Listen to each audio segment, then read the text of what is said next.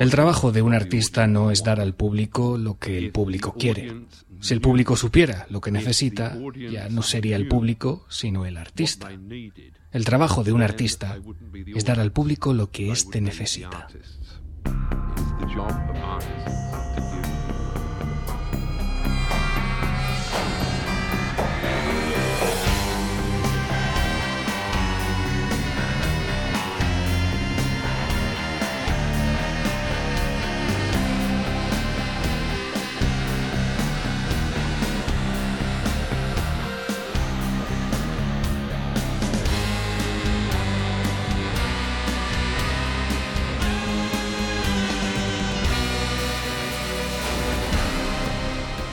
Bienvenidos una vez más a No Ficción.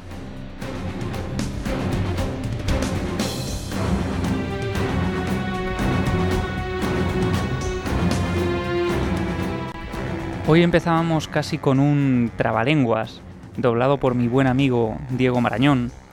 Y es que el programa de hoy es muy de frases, es un programa casi de papel y boli, de anotar, porque gran parte de lo que quiero contaros está directamente salido de la boca de uno de los últimos genios de la novela gráfica.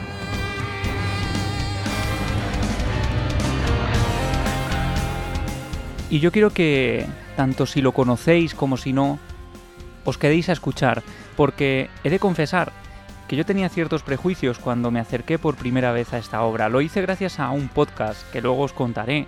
No conocía prácticamente nada de este autor, solo que era eh, que había escrito algunas de las obras quizá más influyentes eh, de los años 80, pero como decía, tenía cierto bueno, ciertos remilgos para acercarme a su obra. Lo hice y he quedado absolutamente fascinado, tanto que quiero contaros todo lo que he descubierto.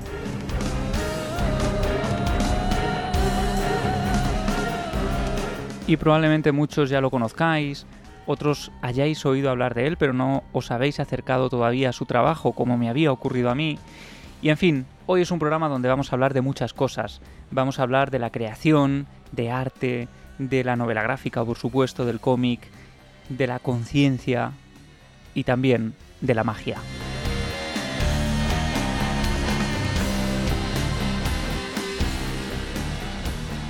Y es que nuestro personaje el personaje que me ha causado este gran interés y ha hecho que me metiera a fondo en su vida es ni más ni menos que Alan Moore.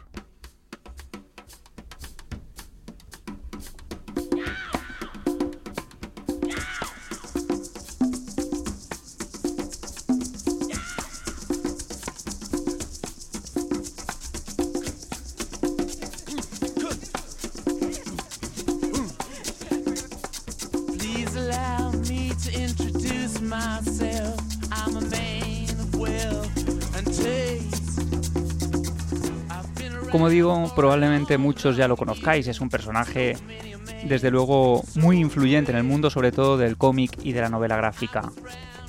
También en el cine, porque gran parte de sus obras más influyentes han sido también llevadas a la gran pantalla. Es un personaje muy interesante porque nunca se ha desligado de sus raíces. Él nace en Northampton, Inglaterra, en 1953, en el seno de una familia humilde y sigue viviendo allí, en ese barrio que le vio nacer, en un adosado humilde, sencillo. Prácticamente no sale de su ciudad natal.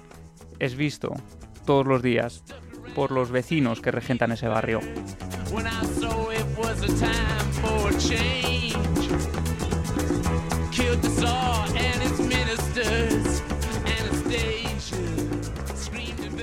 Alan Moore siempre siente una enorme fascinación por la ficción, por el mundo del cómic, por el dibujo, aunque muy pronto él es mm, consciente de que quizá no se le da del todo bien, aunque se esfuerza constantemente.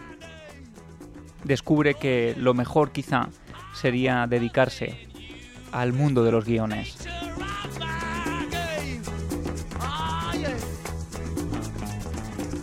Pero sus orígenes son en el mundo del dibujo. Él empieza su carrera como historietista a finales de los 70 aproximadamente, haciendo dibujos para publicaciones musicales. Salta a la fama unos años después, cuando publica Capitán Britannia junto a Alan Davis, y ya a principios de los 80 empieza a trabajar en una de sus obras más míticas, 2000 AD.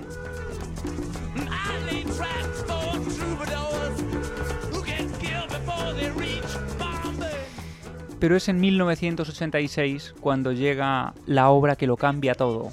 Una obra que junto a otros trabajos de ese momento pone patas arriba el mundo del cómic y de la novela gráfica. Una obra que probablemente todo el mundo conozca ya. Watchmen.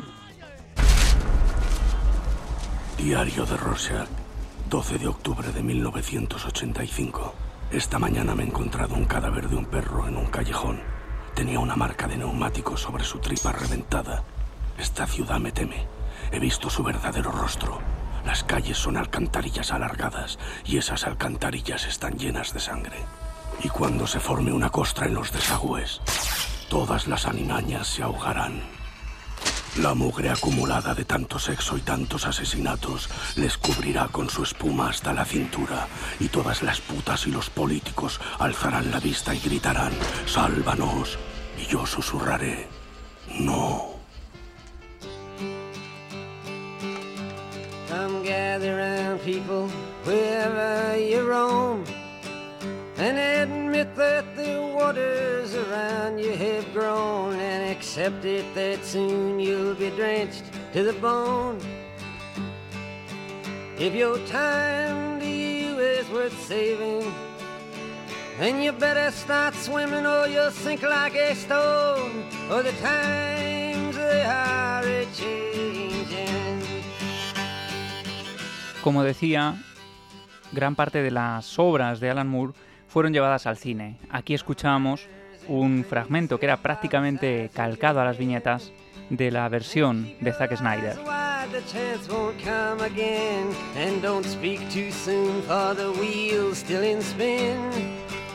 Y lo cierto es que Alan Moore siempre se ha mantenido alejado de las versiones cinematográficas. Él no ha podido evitarlas cuando los derechos eran ya de las grandes editoriales que publicaron su trabajo, pero sí que, según él asegura, ha evitado verlas y ha donado todo el dinero que ganaba con ellas a los dibujantes que trabajaron en esas obras.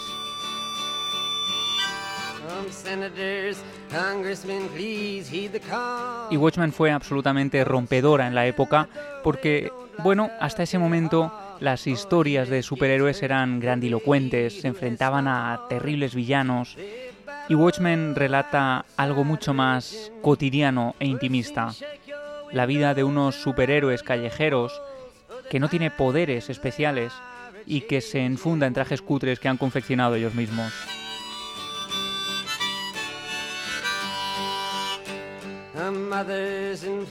Gente normal y corriente que sufre enfermedades, dilemas morales, que lucha contra sus propios demonios y arrastra sus enormes sombras. Gente normal y corriente que en ocasiones se ven circunstancias que les exceden.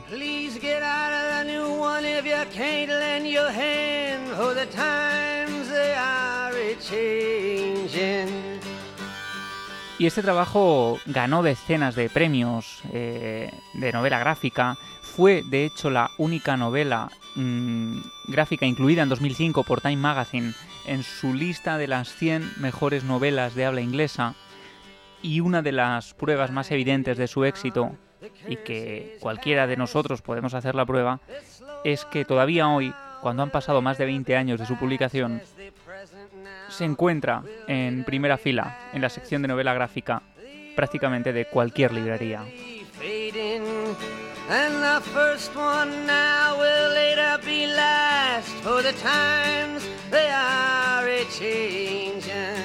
Y después llegaron otras obras muy emblemáticas y que todos conocemos.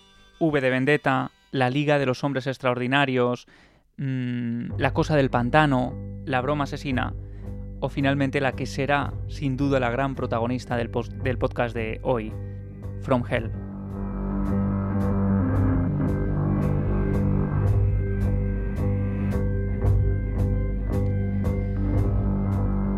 Hace unos días, veréis, estaba en casa de una persona que todos conocemos, bueno, haciendo una entrevista, eh, ella me pidió por favor que me quedara en su gran biblioteca, una biblioteca que haría los sueños de cualquiera de nosotros, mientras esperaba que ella terminara unas cosas.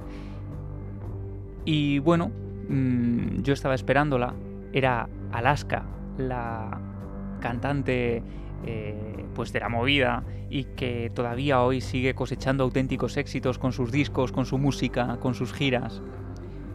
Yo estaba esperando cuando de pronto en esa librería, en esa enorme biblioteca de estilo inglés, llamó mi atención un libro grueso de pastas blancas. En el lomo decía From Hell.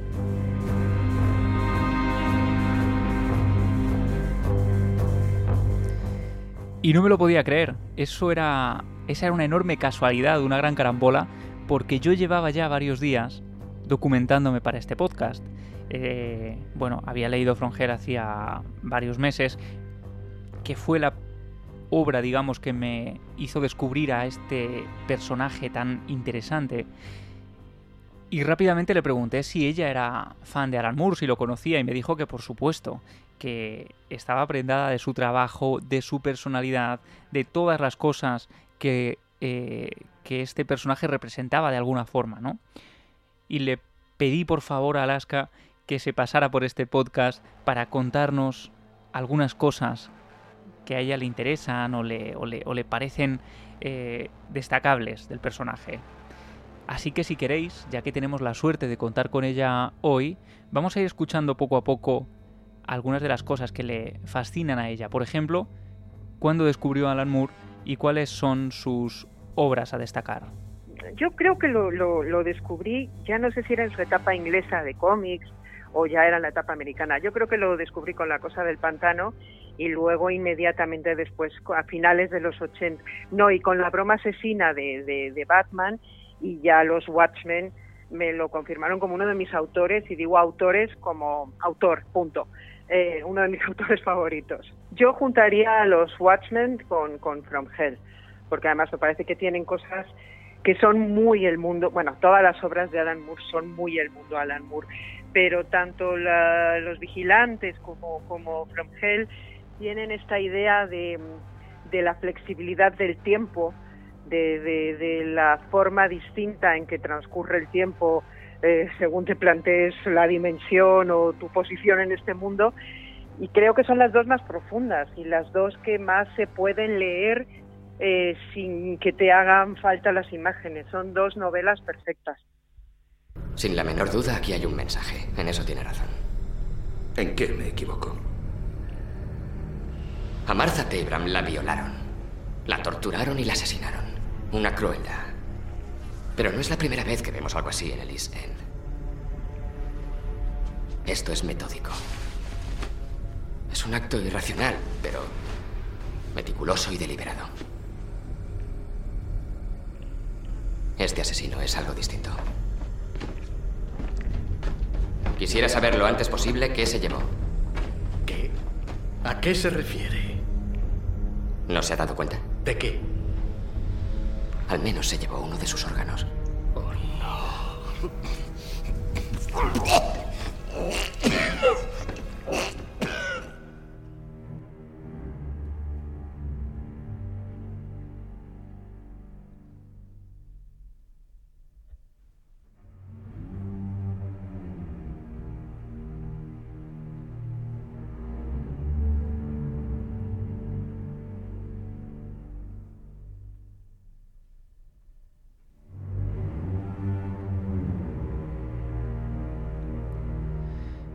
Esa década de 1980 sería, sin duda, una de las décadas de oro del cómic.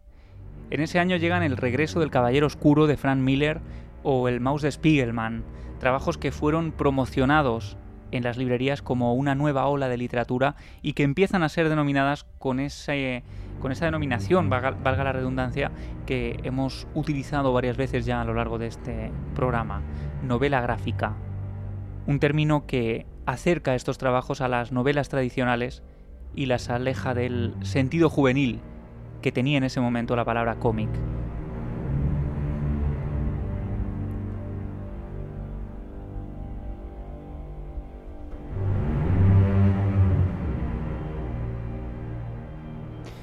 El escritor inglés Michael Moorcock, amigo de Alan Moore y que ha estado en su casa en varias ocasiones, algo que es, bueno, un lugar especialmente blindado al que no es fácil acceder, al que los fans o por el que los fans tienen una gran, un gran interés porque es una especie de refugio de uno de sus héroes. Bueno, pues él asegura que la historia de los cómics debería datarse mediante las eras A, M y DM, antes de Moore y después de Moore.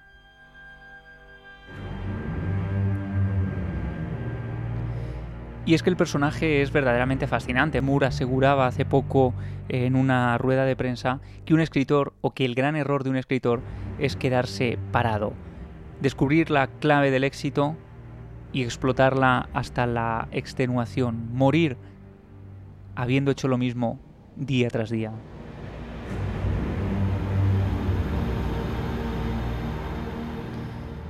Pero Moore es, un, es sin embargo un personaje que va mucho más allá, que nunca repite la fórmula, que no acude constantemente a lo que le ha dado un éxito, sino que renueva habitualmente su forma de trabajar.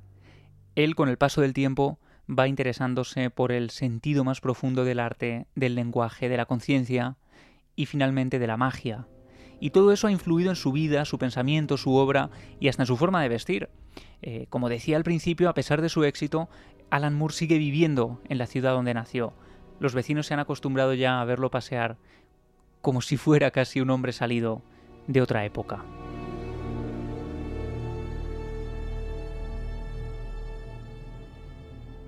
Quizá la descripción más eh, fiel es la que, hace, la que hace su amigo Michael Moorcock del que hablábamos antes. Él dice, con un intimidante aspecto gótico, va caminando a grandes zancadas por el barrio, con su bastón de puño de cabeza de serpiente, casi metro noventa, ropa negra, pelo a lo rasputín y una impresionante barba que deja entrever mechones grisáceos. Todo ello complementado a veces con ostentosos anillos articulados o con un sombrero de ala ancha.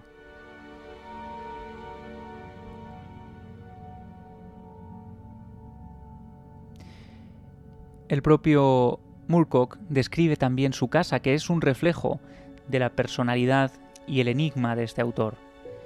La describe como una modesta casa adosada de tres dormitorios. Incluso en su exterior resulta atípica, en la larga fila de edificios de ladrillo, con sus serpientes entrelazadas, talladas en la puerta principal, y las dos cabezas del dios Pan, que escudriñan desde la zona superior de las ventanas. En el interior el polvoriento y lúgubre salón podría ser una librería de ocultismo en reformas, con paredes cubiertas de estantes repletos de volúmenes arcanos y una vidriera decorada con el árbol de la vida cabalístico, situada tras la silla del artista. Los techos están pintados de azul medianoche, con estrellas doradas, y los muros vestidos de pino, que no tienen estanterías, presentan diversa parafernalia mística, como un conjunto completo de, varitas de la Orden Hermética del Alba Dorada, la famosa eh, Golden Dawn. A través de las volutas de humo dulcemente perfumado, descansando entre volúmenes firmados por Alistair Crowley, incontables libros de consulta y Biblias más antiguas que América. Tiene también una calavera de un monje budista tibetano decorada con plata. Desde la cocina similar a cualquiera de las que se podría encontrar en una casa del extrarradio, se accede al sótano, expresamente excavado, para dotar a la casa de un lugar para sus rituales mágicos.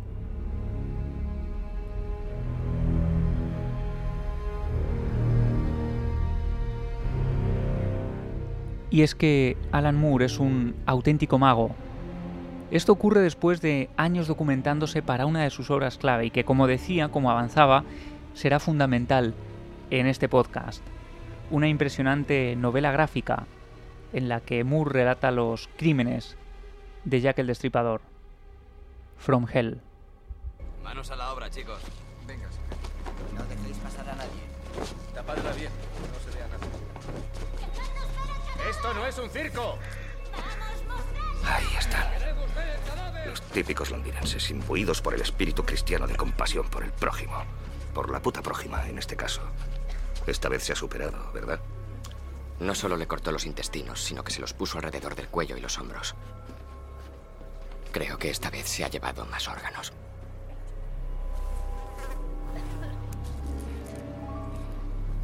Otra vez uvas. ¿Por qué uvas? Solo les dieron uvas a Polly y Annie la Morena. Solo ellas fueron destripadas de una forma tan meticulosa. No las asesina por lucro.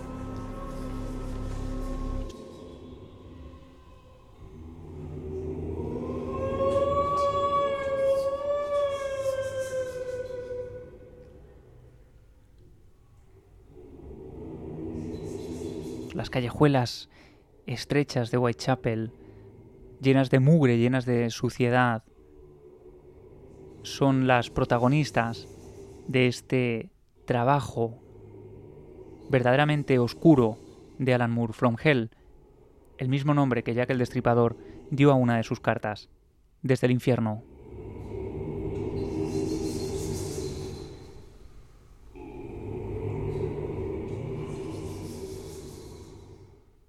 La obra fue escrita entre 1993 y 1997, aunque llevaba ya muchos años de documentación, prácticamente desde que se había cumplido el primer centenario de los horribles crímenes de Whitechapel.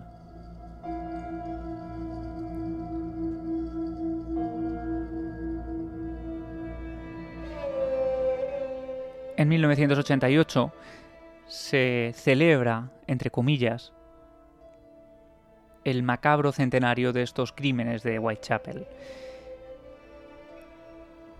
Y es en ese año cuando Moore empieza a documentarse, es decir, desde 1988 hasta casi 1998, una década, es lo que el autor tarda entre el proceso de documentación y el último eh, número que se publica de esta serie de From Hell. Una década eh, en la que él compra absolutamente todo lo que encuentra sobre el asesino.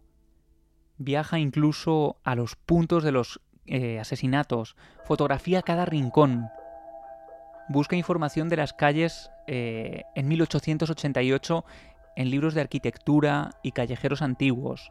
Y no solo eso, sino que va un paso más allá y se interesa por el mundo de la masonería y la posible relación que había entre la simbología ocultista y los escenarios en los que se habían producido los crímenes.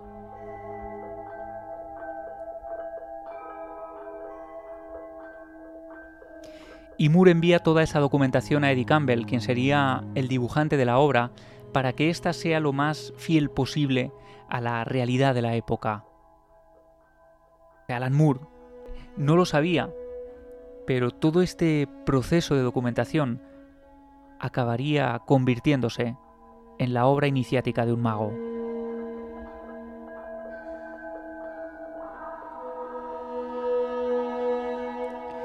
Y él no lo esconde. Eh, quien se acerque a From Hell, y a partir de ahora vamos a dar algunos detalles importantes de la trama, aunque desde luego no vamos a hacer ningún spoiler porque ya desde la página 1 eh, Alan Moore relata quién es para él el posible criminal más famoso del siglo XIX.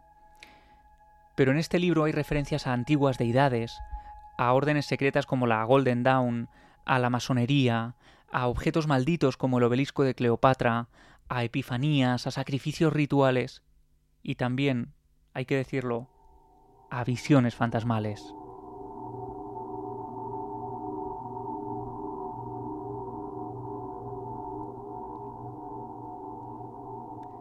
Y relata esto con una gran complejidad y con una gran densidad. Eh, no es una obra fácil, tanto por su mm, profundidad como también por su crudeza. Eh, para que os hagáis una idea, quienes no hayáis accedido todavía a él, el primer asesinato en una obra que trata sobre los crímenes de Jack el Destripador no se cuenta hasta el capítulo 5, cuando han pasado 109 páginas.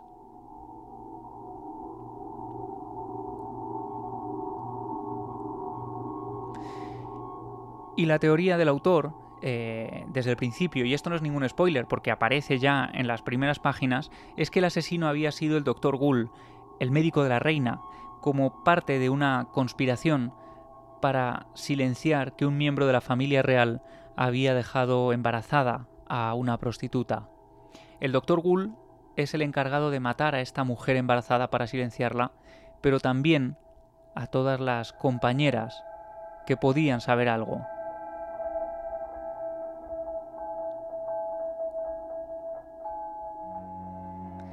Moore quería ir un paso más allá. No quería hacer un libro sobre quién podría haber sido Jack el Destripador, sino sobre qué ocurrió. Y aprovechar para que los crímenes fueran dibujando también el retrato de una época y de una ciudad. Él de hecho decía que no sentía un especial interés por Jack el Destripador, sino que lo eligió porque quería contar la vida de un asesinato y que eso fuera derivando en otras cosas. Y lo más sencillo era elegir al destripador porque se cumplía el, centenario de los crímenes y había mucho material disponible para documentarse. Y le fascinaba también cómo estos asesinatos habían llegado a adquirir la fama que adquirieron con el paso del tiempo. Según dice, cinco asesinatos no son nada. Y eso es lo que me fascinaba, cómo habían llegado esos crímenes a adquirir unas proporciones míticas semejantes. Una razón obvia que además distingue a Jack el Destripador de otros asesinos en serie, es que nunca le detuvieron. Al escapar de la horca, escapó también del olvido.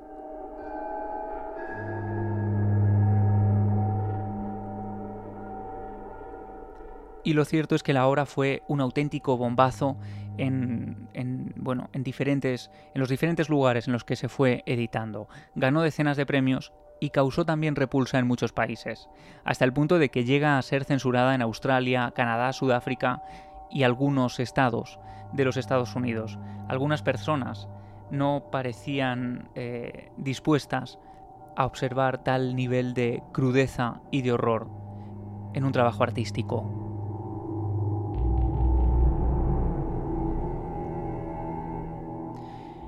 Pero para abordar todo esto en profundidad, yo quiero que se pase por aquí alguien que, bueno, yo creo que en España sería una de las personas que más sabe del mundo del cómic, de la novela gráfica, su historia, su importancia.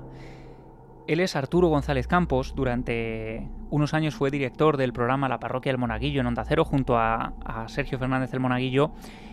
Y actualmente es eh, director del podcast Todopoderosos, un auténtico éxito en Evox y en el espacio Fundación Telefónica, donde lo hacen en directo mm, y donde agotan las entradas cada vez que, anuncian que van a estar allí dentro de dos semanas. Las entradas se agotan, como digo, en cuestión de segundos, literalmente. Dirige también Cinemascopazo en YouTube, proyectando cine junto a personajes invitados con los que diseccionan la película de la que hablan en ese momento y, en fin, es un buen amigo que sabe mucho de esto y que, de hecho, como avanzaba al principio, yo descubro a Alan Moore gracias a un programa de Todopoderosos en el que diseccionan a este personaje de otra forma, ¿no? Desde un punto de vista un poco más cómico, pero en el fondo profundizando en la obra de un auténtico genio. Arturo González Campos, muchísimas gracias por pasarte por aquí. Hombre, encantado. Hay que echar una mano a los podcasts que están empezando hay que echarles una mano porque todos alguna vez hemos empezado esto del podcast. Hasta, hasta yo he empezado esto del podcast, imagínate, con la cantidad de años que tengo. Vosotros en Todopoderosos habéis hablado de todo, de Shakespeare, de Batman. Entre esos personajes interesantes que vosotros habéis considerado importante destacar está Alan Moore. Yo tengo que reconocer además que yo conocí a Alan Moore gracias a vosotros. Gracias a vosotros me meto en el mundo de este personaje que me parece fascinante y empiezo a descubrir un montón de cosas, ¿no? ¿Por qué en su día decidisteis, Dedicarle un programa a Alan Moore? Es decir, ¿quién es este tipo que genera tanta fascinación en millones de lectores? Yo creo que precisamente Alan Moore es una de las personas que ha que ha conseguido, eh, por lo menos en la gente que sí que nos interesa eh, eh, este universo, ¿no? ha conseguido darle el prestigio al cómic que, ahora mismo tiene, aunque mucha gente todavía no lo sepa, ¿no? Mucha gente cuando habla de cómic todavía sigue diciendo, ah, sí, sí, yo leía Mortadelo y Filemón, ¿no? Pues Alan Moore es seguramente uno de los autores más profundos de, de la literatura actual, eh, creador de una obra maestra como Watchmen y creador de, un montón de, obras importantísimas que además eh, eh, han conmocionado a la, sociedad, no solamente a la sociedad que lee cómics, sino que luego sus posteriores adaptaciones y demás han sido absolutamente influyentes, ¿no? O sea, es un tío que está haciendo cultura desde el cómic, pues era perfecto para hacer un Todopoderosos, claro. Claro, y él de alguna forma además cuenta cosas que se podrían contar perfectamente en una novela, es decir, le da unas dimensiones al cómic que, desde luego yo no sé si antes se habían visto, porque ¿en qué sentido Alan Moore es innovador o, en qué sentido se convierte en alguien mm, diferente a lo que le rodea en ese momento? Mira, lo que ocurre es que en los años 80 eh, de repente no es solamente Alan Moore, ¿no? Lo que pasa es que Alan Moore es uno de los más importantes, si no el más eh, pero en los años 80 el, cómic sufre una, especie de mutación, ¿no? yo creo que la llegada eh, de, los 70, del final de los 70, de la guerra de Vietnam, de que un montón de chavales que habían crecido leyendo cómics de superhéroes, de los que, de los que eran puro entretenimiento, empiezan a dedicarse al cómic, eh, hace que estos chavales ya conozcan los códigos del cómic y conozcan las posibilidades del cómic y sepan que el, público puede, además de recibir divertidísimas aventuras de sus héroes favoritos, puede reflexionar con ello, ¿no?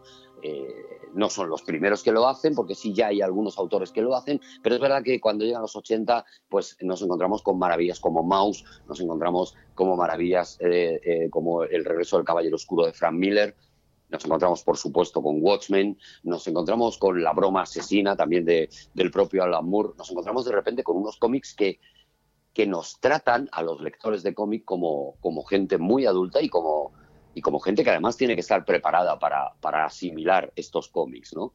Eh, uno de ellos, sin duda, es, es Alan Moore, ¿no? Uno de los que rompe. Una de las cosas seguramente más áridas a la hora de meterte a leer a Alan Moore es que literariamente es un tío muy complicado. Es decir, tú estás acostumbrado a que los bocadillos famosos de los cómics pues incluyan poco más que, que eh, detente bandido, eh, no podrás conmigo, y etcétera. Y nos vamos a encontrar, tanto en Watchmen como en From Hell, nos vamos a encontrar mm, una literatura eh, eh, densa, difícil, complicada de leer, complicada de entender, de esta que tienes que leer varias veces, algo que en los libros no nos cuesta hacer, ¿no? El, releer algo varias veces, pues porque, porque el autor ha querido ponerle una dificultad concreta a, esta, a esa novela que estamos leyendo, y sin embargo los cómics, pues hasta ese momento era algo como que despreciaba a la gente, ¿no? Y aquí no, aquí hay literatura y yo creo que la prueba es que si tú coges, por ejemplo, From Hell y lo conviertes, eh, le quitas las viñetas, bueno, le estás quitando mucho, pero, pero te queda todavía una gran narración, un, gran libro, ¿no? Más allá, de, más allá de, la propia viñeta o más allá del propio dibujo. Te queda un gran libro literariamente muy elevado.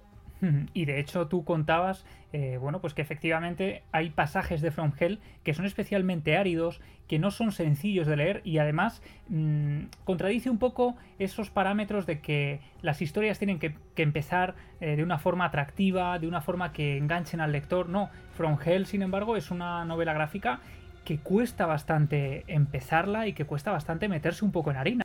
Sí, no, no es no es Alan Moore en general un autor que te lo vaya a poner fácil y, precisamente por eso es, un reto también intelectual. O sea, eh, eh, eh, yo creo que, asumir una obra únicamente como algo que debe entretenerme, pues eso es solamente un enfoque, ¿no? Y hay pues muchas películas, libros y, y cómics que están centrados en eso, ¿no?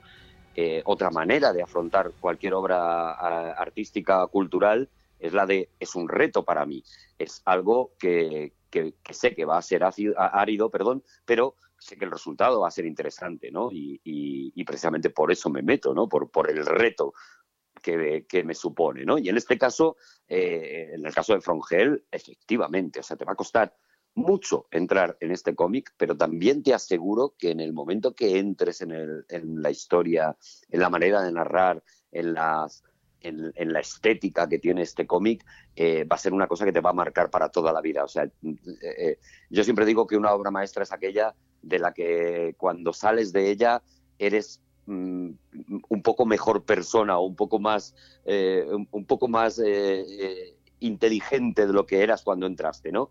Pues desde luego con esta, con esta obra eso sucede, ¿no? Y lo que ocurre además en este sentido, Arturo, si no me equivoco, es que, bueno, las obras de Moore son tan complicadas de adaptar que las veces que se ha llevado al cine, pues no sé si la primera debió ser La Liga de los Hombres Extraordinarios en 2003, después V de Vendetta, Watchmen. Y Watchmen, por ejemplo, a mí me parece una adaptación fantástica que tiene secuencias prácticamente idénticas a las viñetas y sin embargo nunca terminan de gustar a, Alan Moore, que es un poco pejiguero con estas cosas. Sí, bueno, ¿sabes lo que pasa? Que, yo creo que las, en, en, general, cualquier adaptación, o sea, siempre que has leído una novela, esta frase tópica, típica, pero seguramente bastante real, de me gustó más el libro, viene porque, porque, porque los lenguajes son diferentes, son distintos y a la hora de adaptarlo, eh, lógicamente, pues tienes que ser, eh, tienes que traicionar a la obra original, ¿no? En el caso de Watchmen, por ejemplo, que es una, es una película que mm, prácticamente calca viñeta a viñeta la película, la, obra de, de, Alan Moore, sin embargo, eh, pierde mucho, mucha alma, ¿no? A mí, a mí la película no me disgusta, pero sí es verdad que si has leído el cómic de Watchmen, eh, eh, eres muy consciente de que te estás perdiendo un montón de información, te estás perdiendo un montón de matices que sí están en el, en el cómic, ¿no? De esa manera ha ocurrido, yo creo que con todas, bueno, la, adaptación de From Hell encima es que fue un desastre ya per se, ¿no? Eh, era, era una adaptación bastante bastante mala, muy traicionera, muy traicionera con el espíritu original, pero sin embargo aún así salió, salió bastante mala. Alan Moore a ver, Alan Moore es, es un tío que está completamente pirado de la cabeza y eso no lo digo eh, en sentido negativo porque gracias a su chaladura nos encontramos las genialidades que nos vamos a encontrar en toda su obra, ¿no?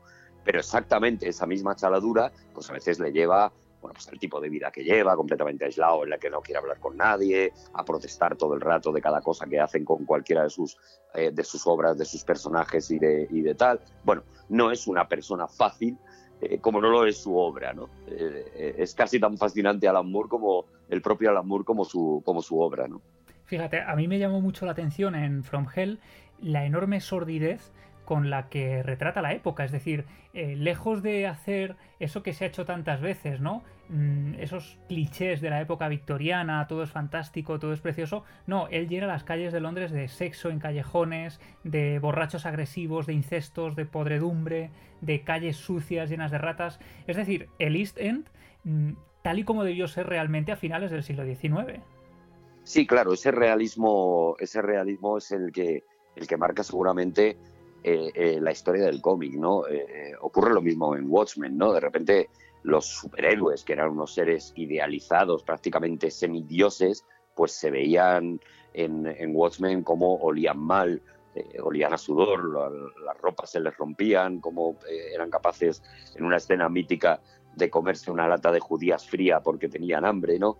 de repente tenían tenían enfermedades, tenían cáncer, etcétera, etcétera, ¿no? Y con, con Frongel hace un poco lo mismo, ¿no? Te, te, ubica en una, en una época, como tú decías, aparentemente idealizada, pero te la llena de barro, te la llena de, te la llena de sexo, te la llena de corrupción y te, y te la ensucia y sin embargo es cuando de verdad la ves real, ¿no? Cuando la sacas de la imagen eh, tan bonita que tenemos de, esa Inglaterra victoriana, ese Londres victoriano, ¿no? Y cuando dices, ya, ya, pero es que ahora no estamos en la zona de los palacios, ¿no? Estamos, estamos en la zona donde, donde está toda la suciedad, ¿no? Donde, en el vertedero de esa, de esa ciudad tan aparentemente maravillosa, ¿no? Eso es una cosa que él lo hace muy bien, incluso hace una cosa fascinante que es cómo juega con los, eh, con los distintos dialectos dentro de la misma ciudad y cómo tú leyendo el cómic, eh, según habla alguno de los personajes, sabes a qué barrio pertenece, a qué barrio de Londres pertenece, ¿no? Porque es también, como, como, como te decía al principio, es también un gran creador de literatura, ¿no? Entonces la manera de, escribir según qué personaje habla eh, prácticamente cambia el tipo de adjetivos que utiliza, la manera de decir las palabras, el orden en el que coloca las frases, es de verdad que es una es una es un despliegue magistral, no es una cosa eh, Frongel es uno de esos libros que no te lo acabas nunca, que cada cierto tiempo vuelves a él y dices, ostras, esto esto también estaba y, no lo he sabido ver pues de las diez últimas veces que, que lo he leído, ¿no? Sí, hay como demasiada información y cosa que se agradece, no es nada negativo ni muchísimo menos, todo lo contrario. En cada viñeta, es decir, una sola viñeta podrías estar descifrándola mm, durante mucho tiempo porque hay información constantemente incluso en el fondo de algunas viñetas, ese desdibujado del propio Eddie Campbell, ¿no? del dibujante, que yo creo que ayuda también a enturbiar y a ensuciar un poco esa, esas calles que vemos en, esta obra. Sí, sin duda. Bueno, la, cabeza de, Alan Moore eh, hay, que, saber cómo, funciona y no lo sabe nadie, ¿no?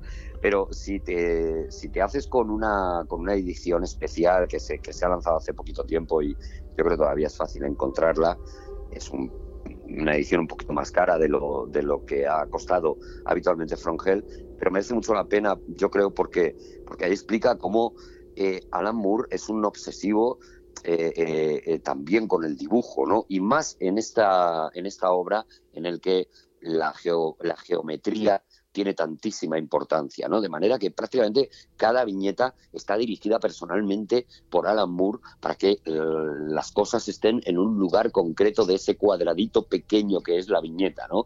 Ahora, tú que tienes la obra completa y que sabes lo, enorme que es la obra completa, imagínate el trabajo que hay detrás de cada una de esas viñetas para reflejar la geometría que Moore necesita en cada una de ellas para explicar lo que él quiere explicar más allá de lo que esté pasando dentro de la propia viñeta, ¿no? Por eso digo que es una obra que no te la acabas nunca, que es absolutamente fascinante. Sí, hay una edición de Planeta de Agostini que sacó hace poco, no sé si es esta la que dices, que tiene además un anexo documental de 24 páginas brutal donde te describe... Esa es, es espectacular, de verdad que merece la pena si... Sí, sí. Sí, merece la pena, bueno, si te lo, si te lo puedes permitir obviamente y si, y si tal, eh, y si no esperar un poquito y en vez de comprarte la, la edición más sencilla comprarte esta edición porque de verdad que viene muy, muy, muy completada y este anexo que tú dices es fascinante, ¿no? Y ahí es donde, donde cuenta precisamente eso, ¿no? De, cuando está hablando de, esto que te hablo, de la geometría dentro de cada una de las viñetas y, y te aseguro que es, vamos, una cosa fascinante de leer, además del propio libro. Y cuenta de, de dónde obtuvo la documentación, pues por ejemplo para las teorías de conspiración, eh, incluso visiones de fantasmas, ¿no? Que eso es algo que a mí me sorprendió mucho, eh, lugares malditos, en fin, hace todo un recorrido. Hay otra obra también fantástica, complementaria, que es el From Hell Companion, que también sacó Planeta y donde se relata, mm, el propio Dick Campbell cuenta un poco lo complicado que era en ocasiones el llevar a cabo los dibujos mm, de lo que proponía el propio Alan Moore, ¿no? Es decir, y esto, Arturo, es habitual que un guionista sea tan minucioso, tan detallado con lo que quiere. Pues depende de cada guionista, ¿no? Y, pero yo creo que los grandes eh, sí que lo han sido, ¿no? Eh, Miller, por ejemplo, Frank Miller, por poner el otro, el otro gran tótem del, del cómic, ¿no? Pues también es muy obsesivo con, con, eso y de hecho pues llega un momento en su obra en la que ya eh, eh, intenta prescindir de los dibujantes precisamente porque no le dan exactamente lo que él busca y él mismo se dibuja eh, obras como obras magnas como Sin City, ¿no? Precisamente para poder tener un control del, no solamente del, del texto, sino del dibujo.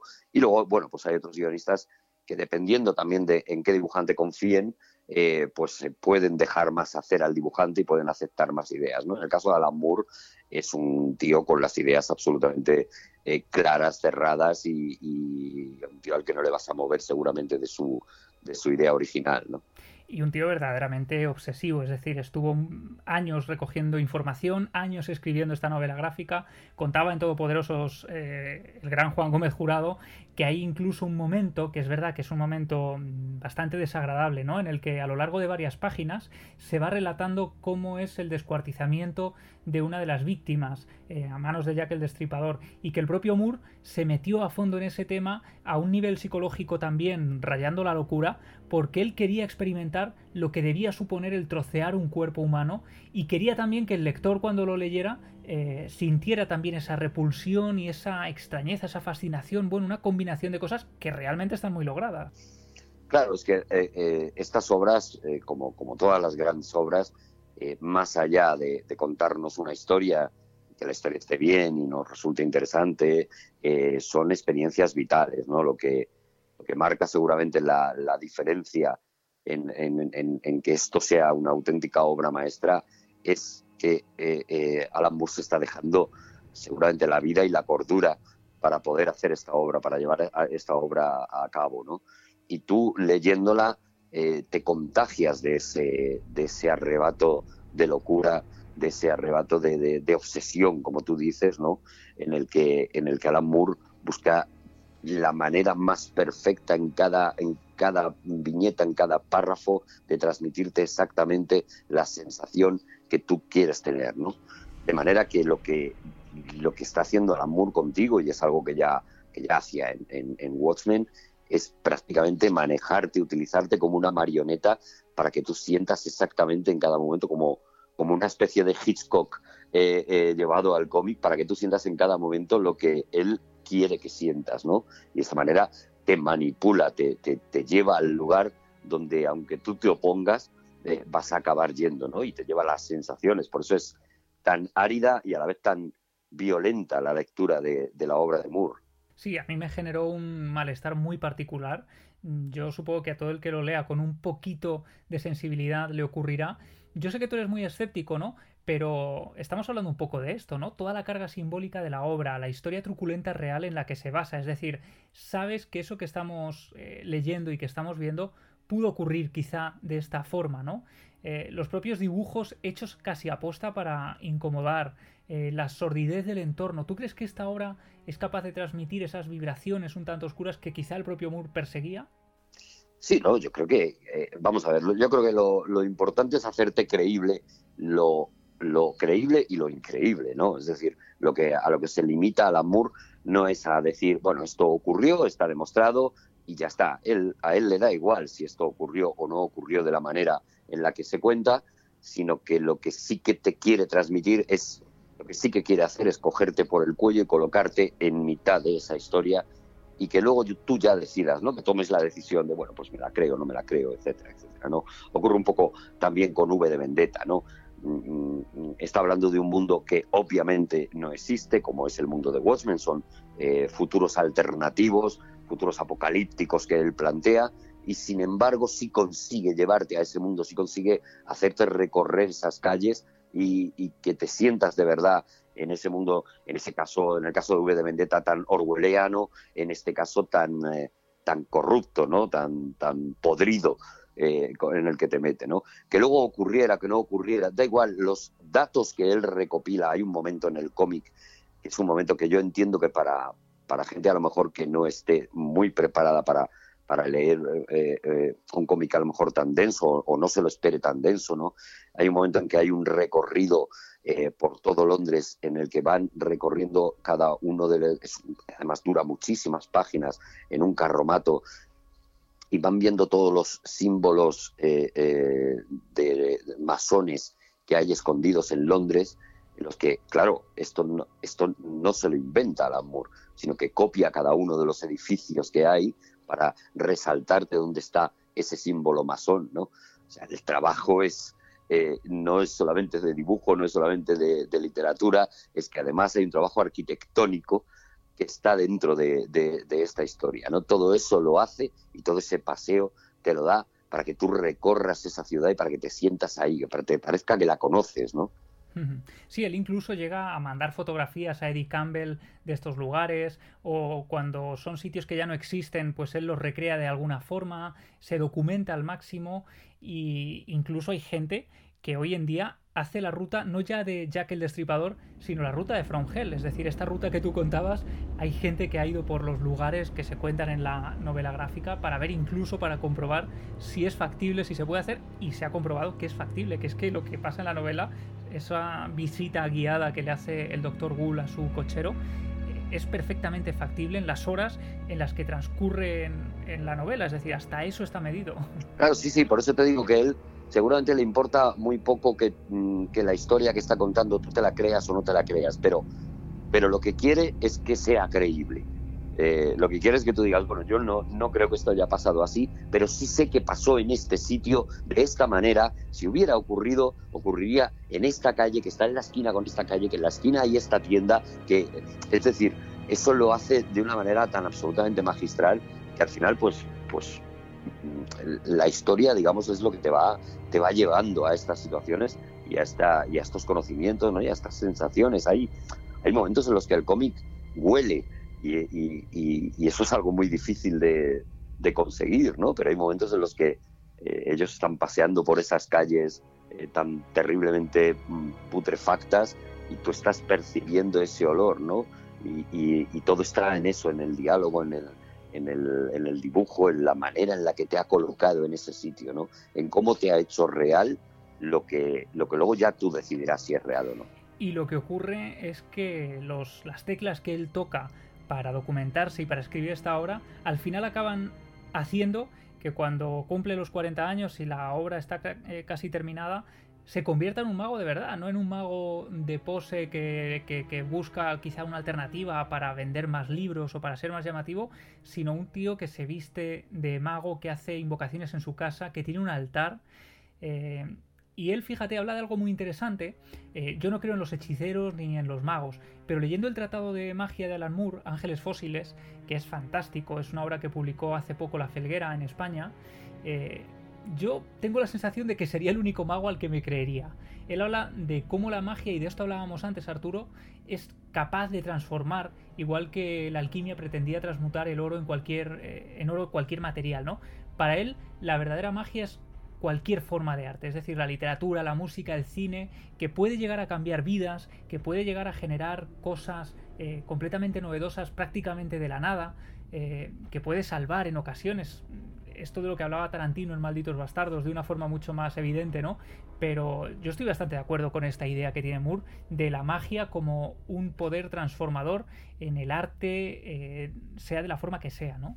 Sí, hombre, realmente eh, es un poco lo que decíamos al principio, ¿no? realmente de esta obra eh, entras en esta obra de siendo una persona y vas a salir siendo, no digo otra persona porque sería muy exagerado, pero siendo, eh, habiendo sufrido una serie de cambios que, probablemente sí que, sí que reflejan esa, esa magia, ¿no? El hecho de que una historia contada de una manera, utilizando según qué recursos pueda cambiar cosas en ti, en, en, los, eh, en los mm, eh, eh, estamentos más sólidos que tenías antes de empezar esa obra, es, es, una de las cosas más mágicas a las que yo estoy dispuesto a aceptar, ¿no? Por lo menos.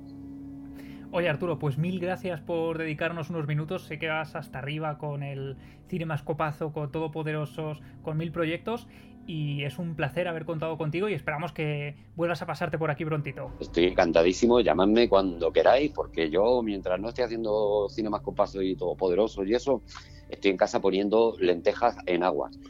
¿Sabes? Yo tampoco, tampoco te creas que yo tengo tanta vida social. Así que tú pues llámame cuando quieras, el micro ahí y con unas lentejitas hablamos de lo que sea. Muy bien, qué maravilla. un abrazo grande, amigo. Oye, un abrazo a todos, ¿eh? Gracias, Javi.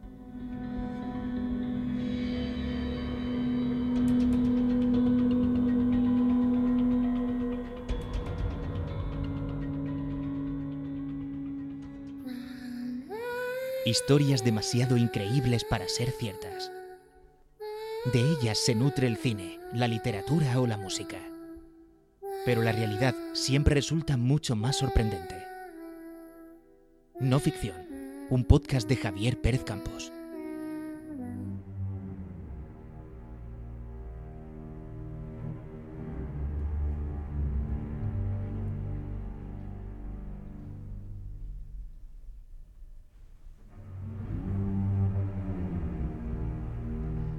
Nos adentrábamos ya con Arturo en el mundo de la magia, en el mundo del arte, en las concepciones que tiene Alan Moore de la conciencia y del entorno. Y todo eso lo adquiere gracias a la documentación que él estudia para llevar a cabo el guion de From Hell. Y ahí nace también una de las teorías más personales y más interesantes también del propio Moore, que es la teoría que avanzábamos antes su teoría de lo que él denomina psicogeografía.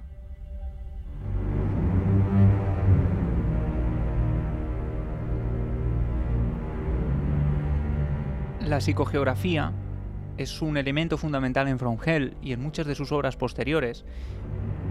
Para él es el estudio de los efectos del medio geográfico que actúan directamente sobre el comportamiento eh, afectivo de los individuos, una especie de teoría de la impregnación que puede manipular a las personas que habitan en un lugar concreto. Para entenderlo mejor, me remito a sus propias palabras en una entrevista. Él dice, vivimos en un mundo complejo. Lo que intento es proporcionar un poco de coherencia a esa complejidad, exponer que es posible analizar política, historia, mitología, arquitectura, asesinato y todo lo demás al mismo tiempo, para así ver cómo se conecta todo.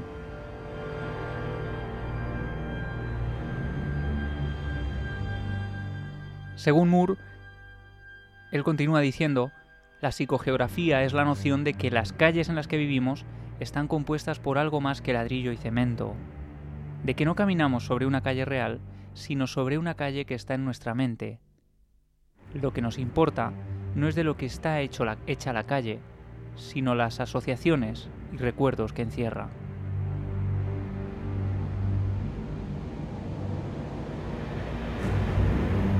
Y ahora veremos cómo los lugares en los que se cometen los asesinatos de Jack el Destripador en Londres tienen una enorme importancia tanto antes como después de los crímenes. Yo pregunté a Alaska también por su teoría sobre esto de la psicogeografía, esta cosa tan compleja, y también su asociación con Londres, una ciudad que ella conoce muy bien. Esto es lo que me contaba. Esta idea de que la geografía y determinados puntos eh, sobre nuestra Tierra son psíquicamente activos mm, mm, y en, este caso por el tipo de, tema que estamos tratando negativamente activos creo que es muy interesante y podría ser una respuesta muy atractiva a muchos de estos lugares malditos, eh, sitios donde ocurren cosas, eh, no sé, me, me, gusta su planteamiento. ¿Pero por qué? ¿Porque el sitio está maldito o porque esa primera sangre vuelve a llamar a la sangre? Claro, cuando digo maldito me refiero que sea un sitio de energías eh, eh, tónicas eh, muy fuertes, lo que sea. Porque ¿qué es antes? Antes es que haya una batalla muy sangrienta en un campo determinado y eso al final se convierta en una especie de llamamiento posterior o esa batalla sangrienta tiene lugar en ese sitio porque precisamente es un sitio con unas energías negativas muy muy fuertes. Pues no lo sé.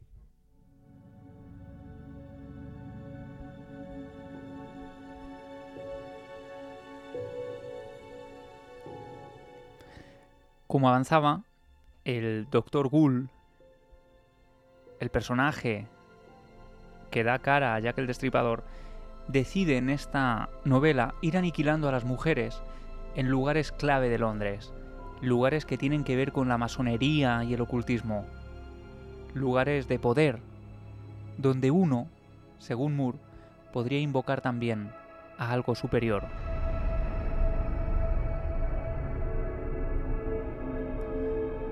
Y así como avanzaba también Arturo, durante las 38 páginas del capítulo 4, antes de empezar los asesinatos, el Dr. Gould da un paseo por Londres con su cochero, y a lo largo de todo ese capítulo desentraña una serie de lugares mágicos, místicos y también malditos de la ciudad de Londres.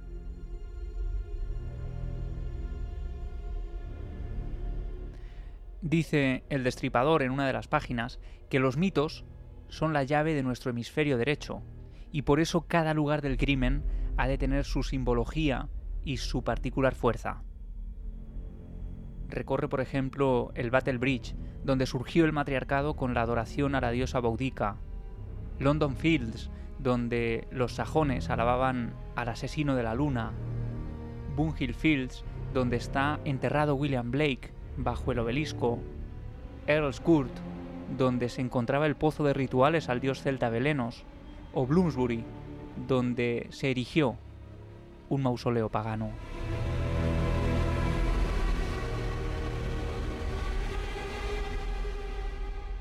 Y el destripador recorre también lugares malditos o con misterio como la aguja de Cleopatra, un obelisco del siglo XV a.C. que se encuentra en Westminster. Y se trata además de un objeto, según la leyenda, maldito. Lo que nos cuenta la historia es que cuando los carros ingleses lo transportaban a los muelles de Alejandría para enviarlo a Londres, el carro en el que viajaba se rompió y el obelisco cayó en una enorme zanja, empotrándose directamente contra una tumba prehistórica que había permanecido oculta hasta ese momento.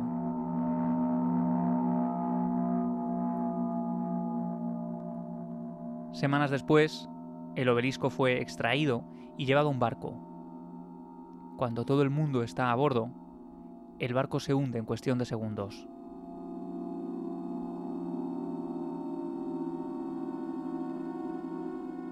Pasan los meses y después de un arduo trabajo para recuperar el obelisco, lo introducen en un cilindro flotante para hacerlo llegar a Inglaterra.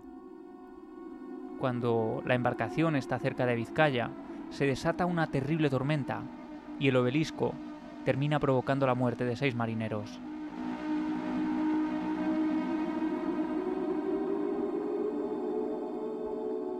Dicen que el lugar donde se levanta hoy es un imán para los suicidas y que a veces los turistas ven a una persona saltando al Támesis.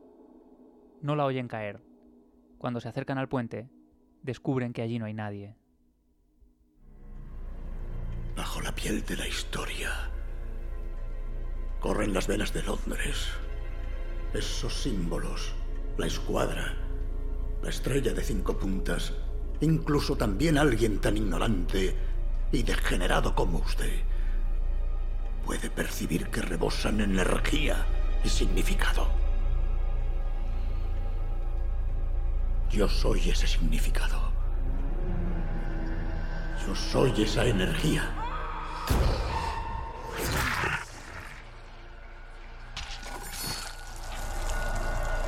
Algún día los hombres mirarán atrás y dirán que conmigo comenzó el siglo XX.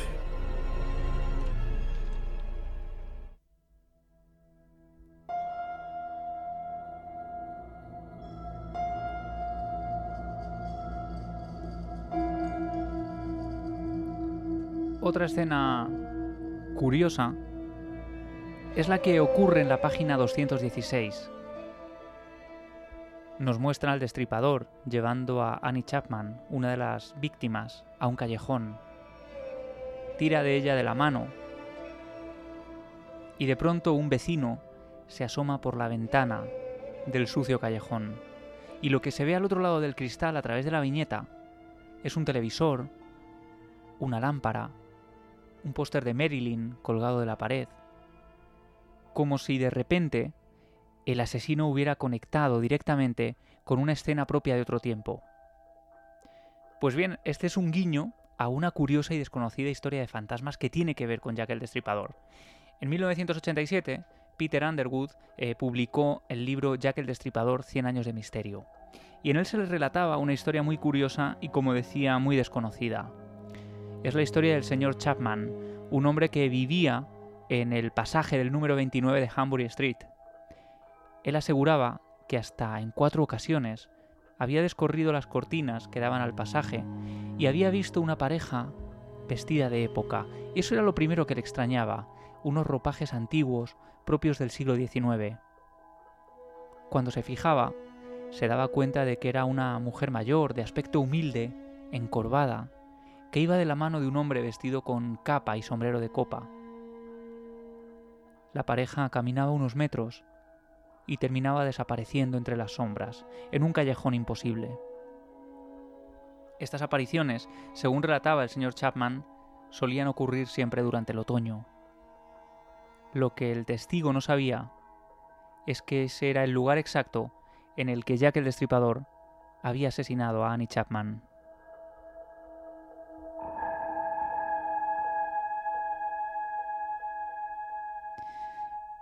Lógicamente mucha gente ha intentado realizar la misma ruta que mm, lleva a cabo Jack el Destripador junto a su cochero. Hubo cierta polémica porque algunas personas aseguraban que era imposible que en el siglo XIX con un carro de caballos una persona pudiera recorrer todos esos lugares mm, en un solo día, como sucede en la novela gráfica. Bueno, pues hay gente mucha gente de hecho, eh, pues que ha llevado a cabo esta ruta, que ha cogido los lugares, los ha marcado en sus mapas y ha decidido ir de un lugar a otro para hacer esta, esta visita turística tan extraña, tan anómala de la ciudad de Londres, los lugares místicos, ocultistas que aparecen en From Hell. Una de esas personas es Alaska, eh, con la que estamos haciendo también una ruta particular por la vida de este personaje tan fascinante. Y esto es lo que nos contaba ella sobre sus impresiones particulares de este Londres tan oscuro. Bueno, yo he, ido a Spitalfields, que es un mercadillo, hoy en día no tiene ningún tipo de, connotación y aquello no tiene nada, pero sí que es verdad que a veces eh, he, ido al Cleopatra Smith, al obelisco, me he intentado fijar en, los pentagramas que aparecen en distintos eh, puntos de la ciudad. Mm, yo ya tengo una edad y yo sí recuerdo esa zona de Londres cuando yo era pequeña y hoy en día, pues este, desde luego el urbanismo, cuando pasas por ahí, eh, te evita tener ningún tipo de sensaciones ni de pensamientos. Pero cuando yo era pequeña, esa zona que claro, te decían, pues por aquí es donde fueron los crímenes de Jack el Destripador. No hacía falta que te lo dijeran, era una zona de muy mal rollo. Eh, no sé si la gente que vive ahí o que puede pasar más tiempo por ahí o que está por la noche eh, compartirá la idea de que es un sitio que, bueno, que de por sí no, no tiene muy buen rollo o es una energía que se ha limpiado con el tiempo, no lo sé.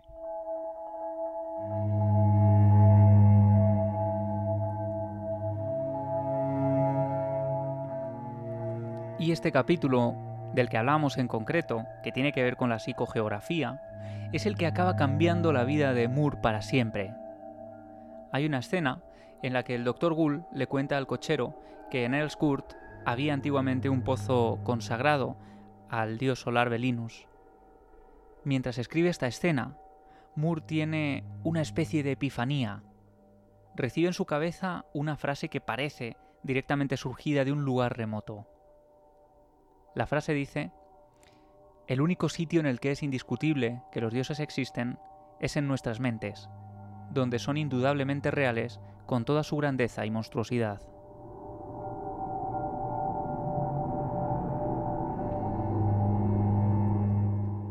El propio Moore dice, tras escribir esto, me di cuenta de que era cierto y de que iba a tener que reorganizar toda mi vida acorde a esa afirmación.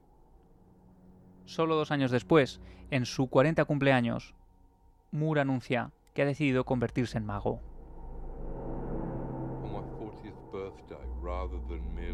En mi cumpleaños número 40, en lugar de aburrir a mis amigos con algo tan mundano como una crisis de edad, decidí que sería mucho más interesante aterrorizarlos y volverme totalmente loco autoproclamándome mago. Esto se venía preparando desde hacía tiempo, parecía un paso final lógico en mi carrera de escritor. El problema es que con la magia, que es en muchos aspectos una ciencia del lenguaje, tienes que tener mucho cuidado con lo que dices, porque si repentinamente te declaras a ti mismo como un mago sin tener conocimiento de lo que esto implica, es posible que un día te despiertes y descubras que eso es exactamente lo que eres.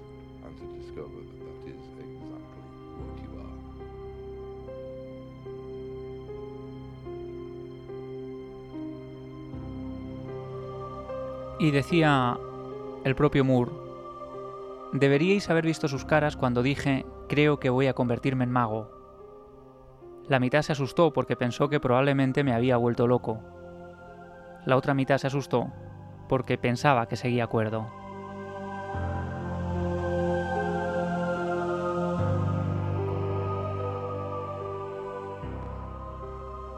Artistas como Duchamp, William Blake, Baudelaire, Goethe, Lovecraft estaban conectados con trabajos de místicos ocultistas a los que el propio Moore accedió también en esta etapa clave. Pero las palabras del artista no se quedan solo en eso. Él va un paso más allá y decide poner en práctica esta decisión. El 7 de enero de 1994, tras muchos rituales, tiene la que considera su primera experiencia mágica genuina. Tras ocho horas de ritual, junto a su amigo de infancia Steve él cuenta, nos pasó algo a los dos al mismo tiempo. Sentimos una especie de inteligencia extraordinaria pasando a través nuestro. No me pareció que fuera algo sujeto a mi voluntad. Estaba dispuesto a admitir que todo podía haber sido una alucinación, excepto por el hecho de que tenía conmigo a alguien que había experimentado lo mismo.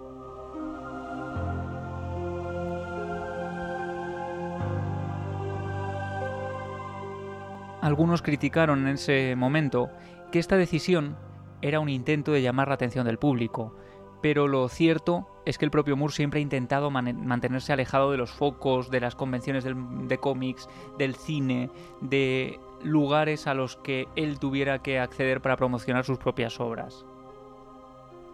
Le hemos preguntado a Alaska también si ella considera que esta decisión tiene algo que ver con eso, con intentar salir en los medios de comunicación y si Alan Moore podría ser quizá el último mago.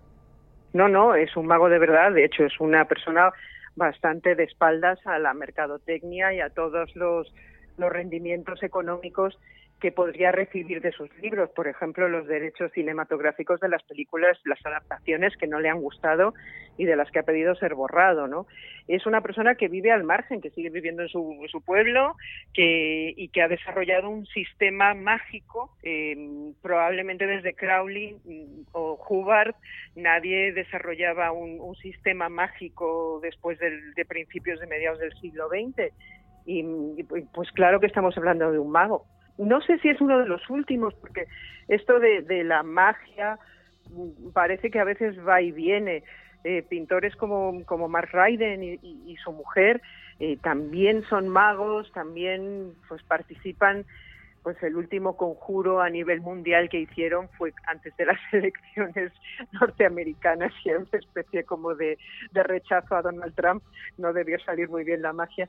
Pero yo no sé, eh, probablemente hay mucha gente vinculada a la idea de la magia y hoy estaba Chris Stein, el, el ex marido de Deborah Harry de Blondie, ha ido a Stonehenge porque bueno pues estaba preparando el solsticio de verano que yo estaba cerrado pero habían dejado entrar a los druidas es decir, que hay mucha gente en muchas partes del mundo, de Norteamérica y de Europa, eh, que practica la magia de una forma en Latinoamérica que, recoge la de los la de los la de los indios pero probablemente figuras que puedas decir este tío es un mago pues hay muy pocas y yo creo que Alan Moore es una de ellas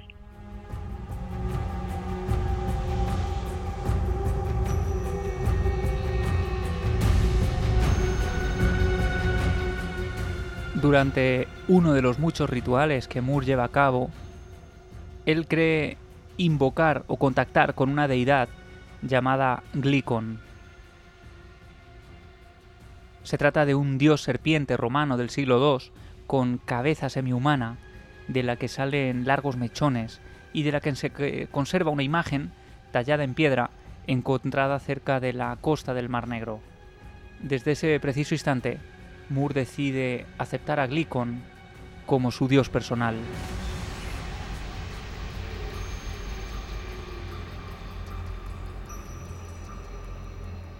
Investiga entonces quién fue este personaje y descubre que había sido un fraude orquestado por un falso profeta conocido como Alejandro de Abonuteicos, pero el culto terminó extendiéndose por los Balcanes, dotando de enorme fuerza a esta imagen tan tenebrosa del dios serpiente. Y al aceptarlo además como su dios personal, como un personaje, una deidad que terminará siendo su aliado y su guía, estaba también creando su propio sistema de, magia. Un sistema de magia muy interesante, ligeramente irónico, que se basa también en pensar eh, algo que ha sido, eh, bueno, que, que, se ha extendido desde hace años también y que promulgaron libros como El Secreto, por ejemplo, ¿no? La idea de que cualquier pensamiento, si lo soñamos de forma intensa, metódica e incansable, puede acabar convirtiéndose en realidad. Tal y como William Blake anunció en una de sus obras, así los hombres olvidaron que todas las deidades residen en el pecho humano.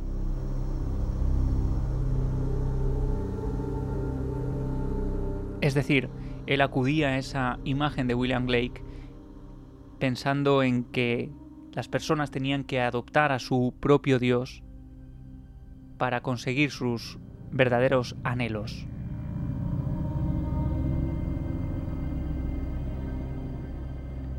En 1998, durante otro de sus rituales de contacto con antiguas deidades, Mura asegura haber sido capaz de comunicarse con Asmodeo, un demonio que aparece en el libro de Tobías.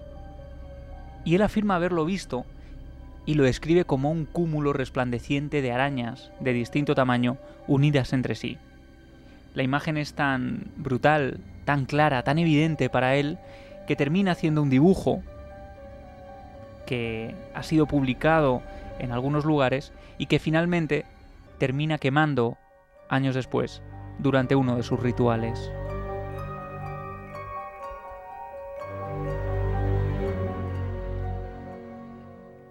Y de hecho, el uso del dibujo para transmitir la magia no es casual.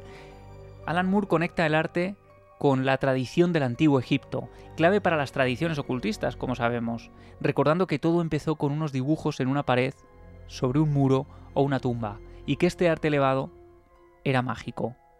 Él dice literalmente, también es apropiado que os esté hablando con el medio de una historieta de cómic.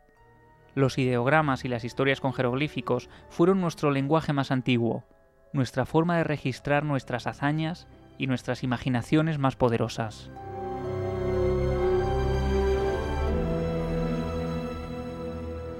Y es que para el propio Moore, tal y como ha declarado en decenas de ocasiones, la magia es un arte, o incluso el arte, con mayúsculas. Vuelvo a parafrasear al artista. El arte puede considerarse un regreso a nuestros orígenes chamánicos, en los que la magia se expresaba por medio de máscaras, mímicas y marcas en las paredes, de aquellos pictogramas que derivaron en el lenguaje escrito, que es de donde viene a la vez la conciencia. No cuesta nada imaginar que la música, la performance, la pintura, el canto, la danza, la poesía y la pantomima vienen todos del repertorio de trucos mágicos que empleaba el chamán para transformar las mentes.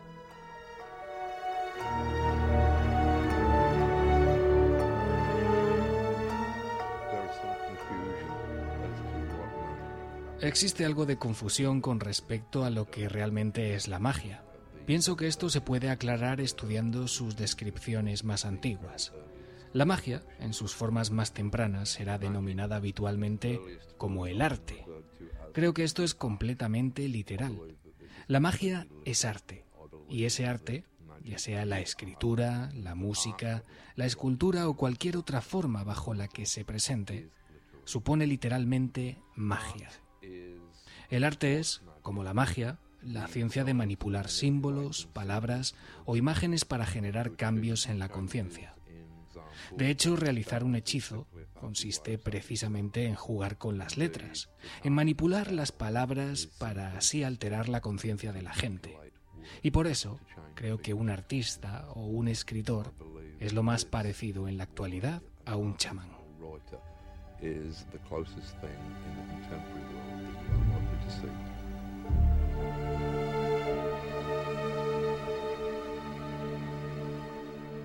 Hablábamos antes de conceptos clave para entender eh, las ideas de Alan Moore. Bueno, pues además de la psicogeografía, hay un concepto al que él alude habitualmente que hace referencia a un espacio mental. Él lo llama idea-espacio, un lugar donde no solo reside nuestro propio yo, sino un nosotros, una región donde cobran vida los mitos y donde uno puede llegar incluso a crear su propio Dios. La imaginación, con mayúsculas, tal y como él la eh, redacta, que es capaz de proyectar ideas que pueden ser traducidas en la realidad física. Es una evolución de la teoría del inconsciente colectivo de Jung, por ejemplo, que habla de la existencia de un sustrato común a todos los seres humanos en todos los tiempos y en todos los lugares del mundo.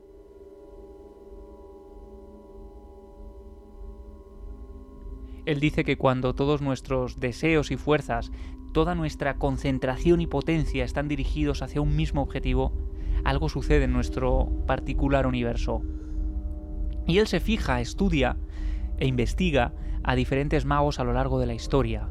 Hay uno que le llama especialmente la atención y del que adopta diferentes ideas e hipótesis. Es un mago llamado Austin Osman Spare, que consideraba que cualquier deseo profundo generado en lo más íntimo de la conciencia humana podía terminar siendo satisfecho. Spare utilizaba una técnica muy particular. Lo que hacía era resumir su deseo en una frase lo más sencilla posible. Después tachaba las letras hasta que cada una de ellas aparecía solo una vez. Luego combinaba las letras resultantes hasta terminar formando un símbolo, y ese símbolo tenía que ser memorizado e interiorizado una y otra vez, constantemente, siempre teniéndolo presente en nuestra mente. Tenía que ser como, como un resorte mágico, instalado en lo más profundo de nuestra memoria a corto plazo.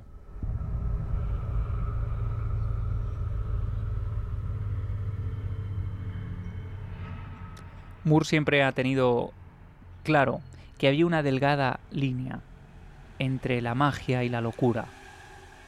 Él dice que el mago tiene un pequeño sistema para archivar las cosas llamado magia, como el que puede poner todas estas cosas en cajones sin que suponga una inundación. El esquizofrénico tiene gatos con rostros humanos que le hablan, y figuras extrañas flotando por la habitación, y voces en la cabeza, y no tiene ni idea de dónde vienen. Esa es la diferencia, dice él, entre la locura y la magia.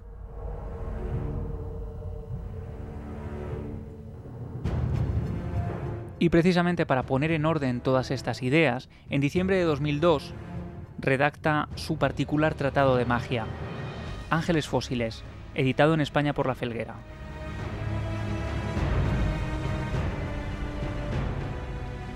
El texto iba a ir publicado en el número 15 de Caos, una publicación especializada en ocultismo, pero esta publicación deja de publicarse, eh, valga la redundancia, y el tratado termina cayendo en el olvido.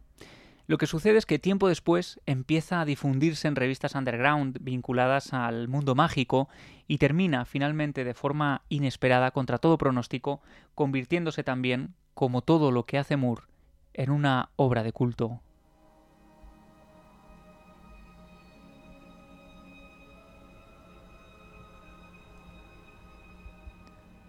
Él habla, por ejemplo, de la alquimia del verbo.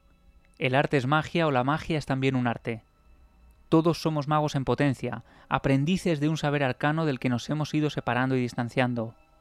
Al hacerlo, hemos ido dejando atrás la naturaleza y la poesía, que son el lenguaje de los dioses. En inglés, la palabra spell significa conjurar o hacer un hechizo, pero también deletrear o escribir. Escribir es, sin lugar a dudas, un acto mágico de invocación y transformación de alquimia en acción, tal y como deduce el propio Moore.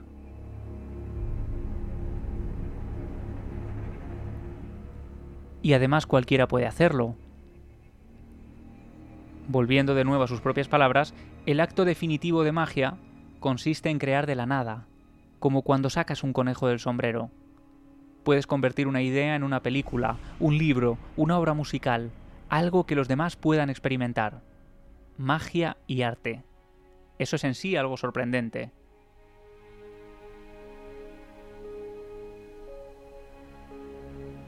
Habla también del genio creador que habita dentro de cada uno de nosotros, al que tenemos que alimentar siempre que sea posible. Porque todo, dice Moore, está dentro de nosotros. Reencanta tu vida cotidiana, tu pequeño gran mundo, para entender el universo Intenta entender primero la calle en la que vives.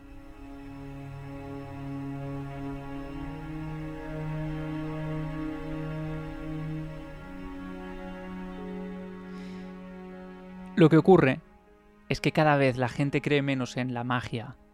Estamos metidos en un mundo donde lo que impera es el consumismo, el tener por encima del ser, donde ya dejamos de escucharnos a nosotros mismos. Esto es algo que criticaba también el famoso neurólogo Oliver Sacks. Vamos a todos lados con nuestros cascos, escuchando música, escuchando podcast, escuchando programas de radio, y hemos dejado de escucharnos a nosotros mismos.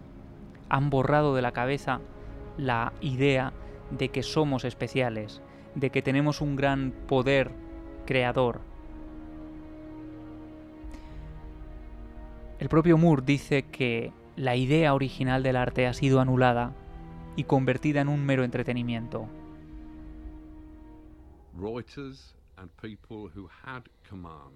Los escritores y la gente que podía conjurar palabras eran respetados y temidos como personas capaces de manipular.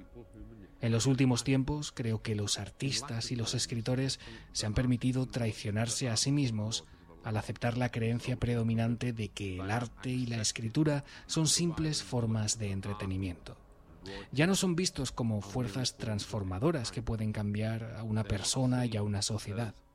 Ahora son contemplados simplemente como entretenimiento, cosas con las que podemos rellenar 20 minutos o media hora mientras esperamos para morir.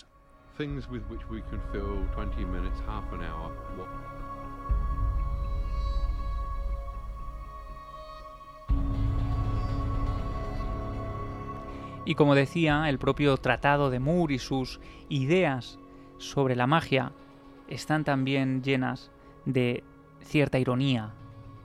Él critica, por ejemplo, a los magos que intentan recurrir a la magia para satisfacer deseos mundanos, como por ejemplo ganar más dinero. Él dice, si es dinero lo que requerimos, ¿por qué no movemos mágicamente el culo trabajamos mágicamente por una puñetera vez en nuestras mágicas vidas sedentarias y vamos a ver si al cabo de un tiempo han aparecido mágicamente unas cuantas monedas en nuestras cuentas bancarias.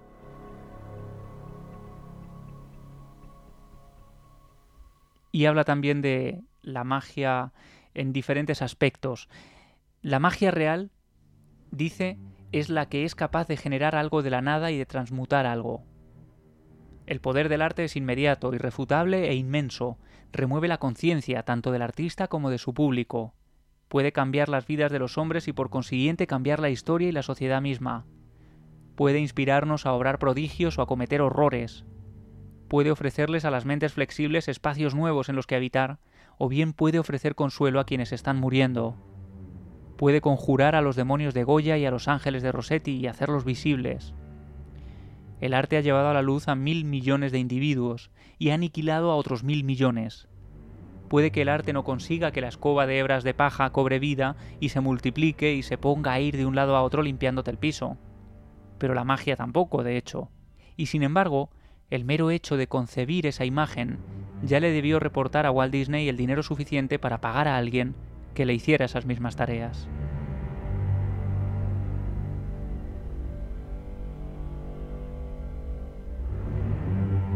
Unas palabras cargadas de ironía a la que Moore siempre recurre constantemente. ¿Y qué ocurre con la magia hoy? Creo que toda cultura debe de haber surgido de un culto. Originalmente todas las facetas de nuestra cultura, ya sean las ciencias o las artes, eran territorios del chamán. El hecho de que en la actualidad este poder mágico haya degenerado al nivel del entretenimiento barato y la manipulación es una tragedia. Hoy en día, quienes usan el chamanismo y la magia para dar forma a nuestra cultura son los publicistas. Pero en lugar de despertar a la gente, utilizan su chamanismo para drogarlos y tranquilizarlos, para hacerlos más manejables. La caja mágica de la televisión, con sus palabras mágicas, sus jingles, puede hacer que todos en el país piensen las mismas palabras y tengan los mismos pensamientos banales exactamente en el mismo momento.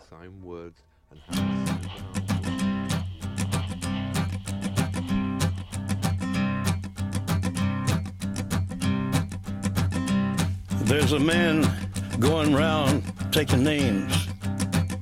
And he decides who to free and who to blame. Everybody won't be treated all the same. There'll be a golden ladder reaching down when the man comes around. Como os decía al principio, os prometía un viaje a través de la vida y sobre todo las palabras de un personaje fascinante, uno puede creer o no en la magia, uno puede creer o no en lo que ofrece este gran artista, pero desde luego son palabras que no deben caer en saco roto.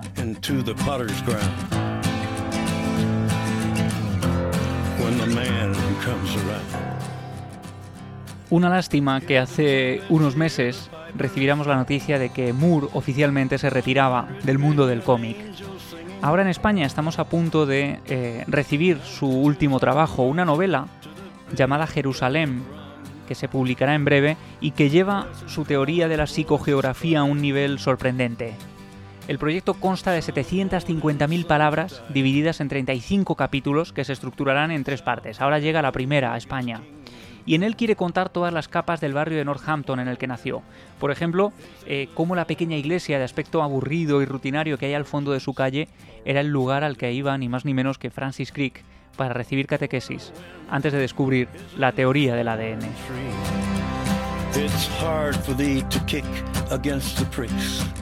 Según él, lo que intenta transmitir con el libro es su negación de la muerte. Y aquí nos deja una de sus últimas frases míticas por hoy. Dice, todos los físicos contemporáneos nos aseguran que vivimos en un universo eterno de cuatro dimensiones que nunca cambia. Si es así, cada momento queda suspendido para siempre, incluyendo todos los que conforman tu vida. Por lo que alcanzo a entender, solo podemos tener la vida que estamos viviendo ahora mismo, una y otra vez, durante toda la eternidad. Ese es el mensaje central de Jerusalén.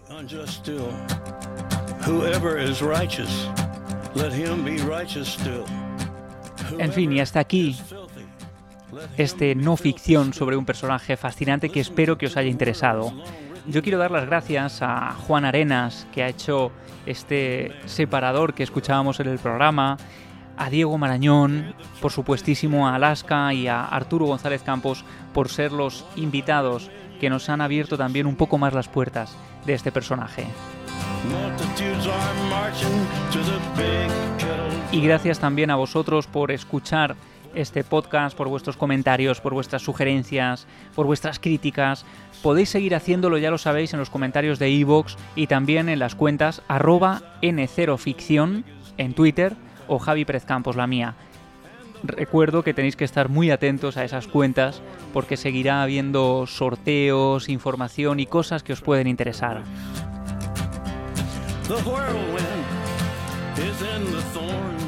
Ya lo sabéis, las mejores historias son no ficción.